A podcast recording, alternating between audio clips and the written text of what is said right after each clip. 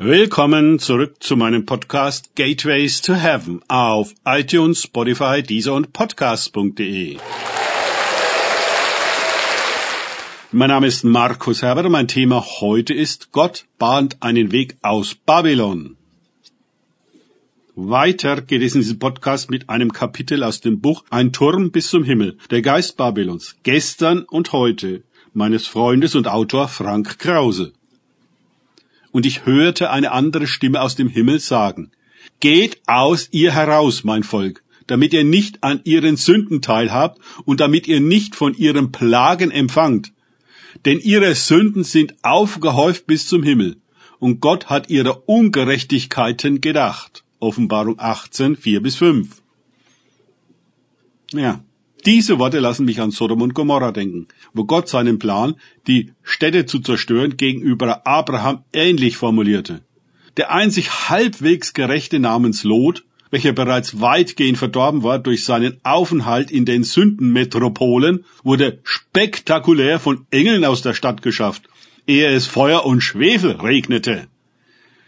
Die Geschichte ist voller Symbolik und Analogie zu heute wo die Sündenmatrix global ausgebaut wird und jeden Menschen in ihre Machtstruktur integriert und kontrolliert. Sollte einer ihre Hurerei und Groll nicht gut finden, dann wehe ihm. Wie für Lot in Sodom und Gomorra kam auch in Ägypten für Israel die Zeit zu gehen. Das System wurde immer übergriffiger und mörderischer. Die Kinder Israels sollten dezimiert werden. Es stand mal wieder ein Genozid an.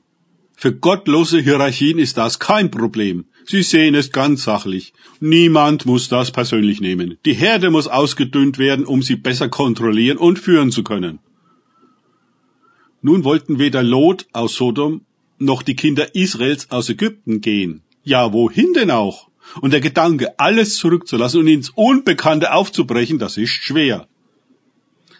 Lots Frau drehte sich danach um und erstarrte. So geht es uns allen, wenn wir uns wehmütig nach den Sündenpfuhlen umdrehen, in deren korrupter Üppigkeit wir so lange gelebt haben. Es kommt der Tag, wo die Sünden sich bis zum Himmel aufhäufen und die Ungerechtigkeit als die neue Gerechtigkeit dermaßen etabliert ist, dass es unmöglich ist, nicht mitzumachen. Spätestens dann heißt es zu gehen, um nicht von den Plagen zu empfangen, die den Sünden und Ungerechtigkeiten folgen. Bei Mose werden diese Plagen sehr drastisch und deutlich beschrieben. Nehmen wir sie als Metapher für die Art der Plagen, die immer kommen, wenn die Falschheit zu weit getrieben und der Turm so hoch gebaut wurde und wir vieles von dem erkennen, was auch heute vor sich geht. Wir alle fragen uns, wie es denn möglich sein soll, Babylon zu verlassen, dass seine Herrschaft und Macht, seine Politik und Kontrolle über alles dermaßen omnipräsent sind.